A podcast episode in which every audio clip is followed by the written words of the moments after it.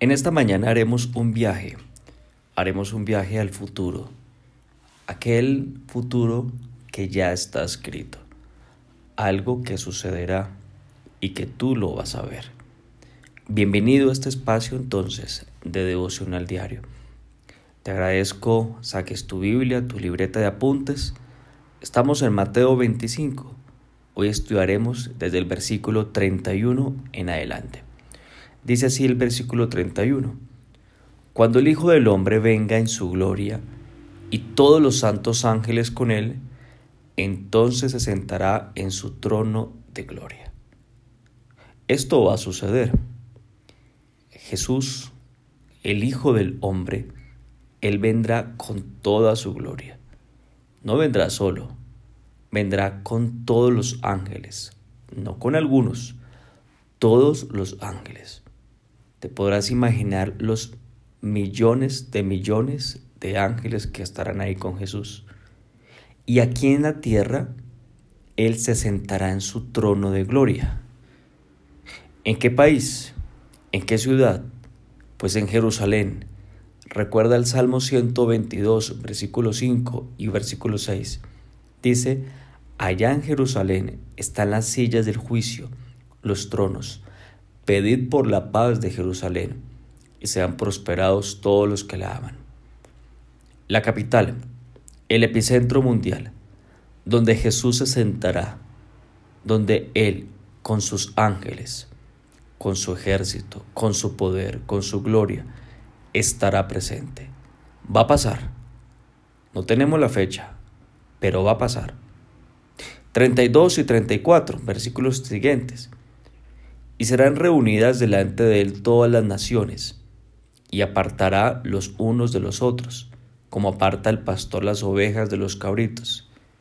Y pondrá las ovejas a su derecha y los cabritos a su izquierda.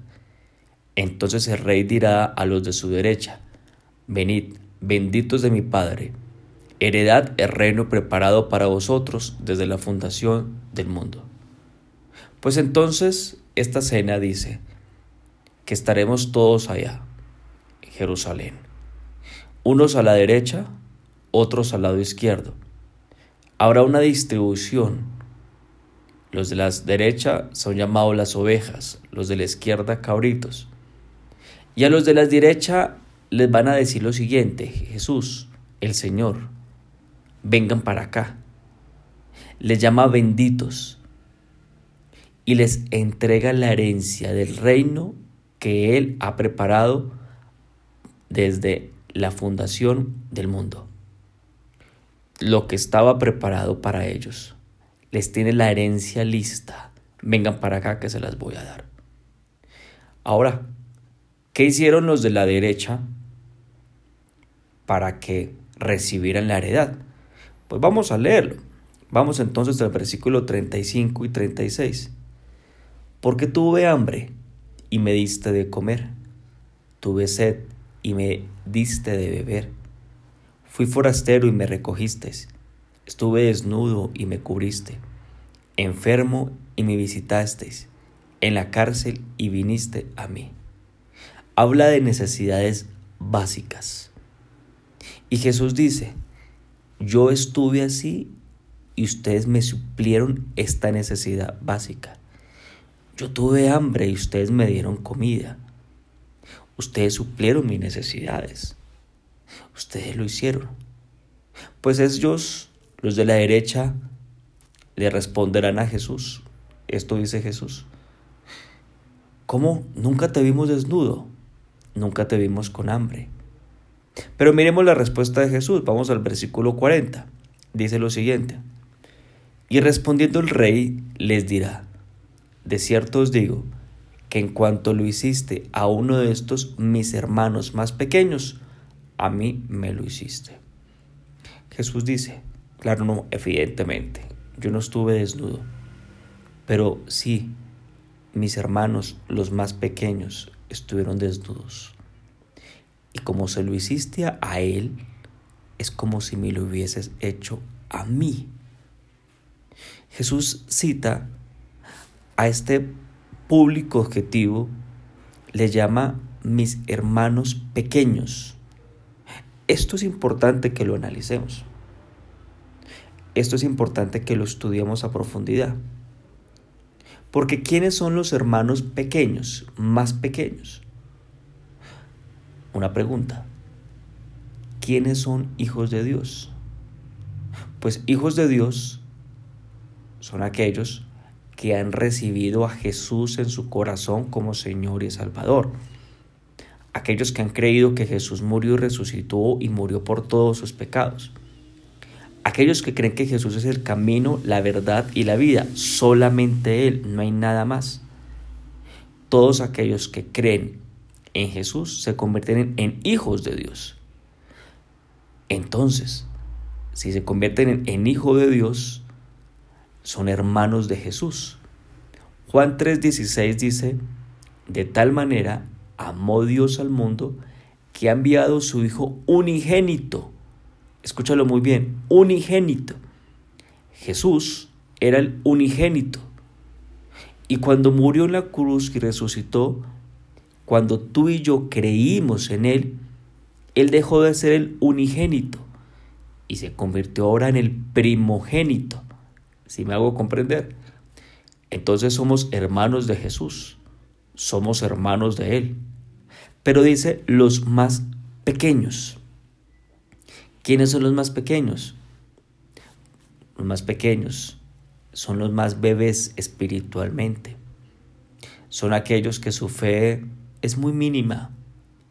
Son aquellos que evidentemente les ha costado creer muchas cosas de Dios los que se quedaron con la fe de iniciación, pero no la desarrollaron y no la multiplicaron. Entonces, tenemos esto en cuenta. Porque el público objetivo es claro. Y el público objetivo son los hermanos pequeños de Jesús. Ahora, estos de la derecha entonces, las ovejas, vamos a retomar un poco la parábola de los talentos. Recuerda que la parábola de los talentos, el siervo fiel es aquel que multiplicó las bendiciones de Dios, los recursos.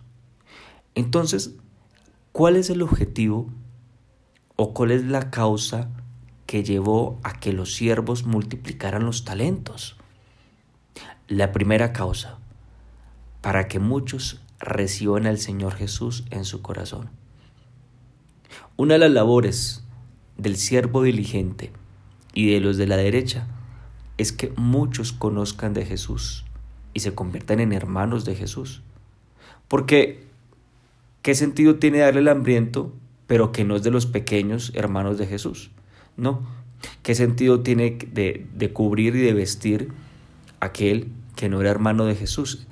El público objetivo era claro, no era vestir a todos, es específicamente a los hermanos pequeños de Jesús.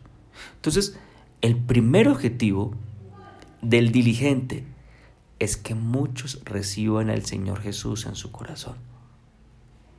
Vamos bien. El segundo punto importante del diligente es que muchos, aparte de recibirla, sean edificados, es decir, maduren, que no se quede como bebés espirituales, que pasen de la fe de la iniciación a la fe de desarrollo y la fe del desarrollo a la fe de milagros. No se queden como hermanos pequeños. Y lo tercero, ¿para qué? ¿Para qué es diligente? Para que los que son los hermanos pequeños de Jesús y tienen necesidades básicas puedan suplirles como han multiplicado los talentos, tienen la oportunidad de poder generar, dar generosamente. Entonces, el diligente multiplica y multiplica porque sigue los principios de su Señor. Su Señor tiene principios del dar, por ejemplo, de darle primeramente a Dios. Cuando tú das, tu diezmo, tu ofrenda, tú sostienes la labor misionera para que muchos más conozcan al Señor Jesús, para que muchos más sean edificados, para que se aperturen nuevas sedes en medio de nuestro ministerio. Cuando tú das primeramente a Dios. Y cuando tú das a los necesitados, que son los hermanos menores de Jesús, el diligente es aquel entonces que cree. Cree lo que dijo Jesús. Dad y se os dará. Estos son los de la derecha. Entonces, podemos concluir algo muy importante en esta mañana. Podemos concluir que en aquel momento tú y yo estaremos en el lado derecho, porque nosotros no estamos detrás del talento. Nosotros multiplicamos el talento, pero lo multiplicamos para qué?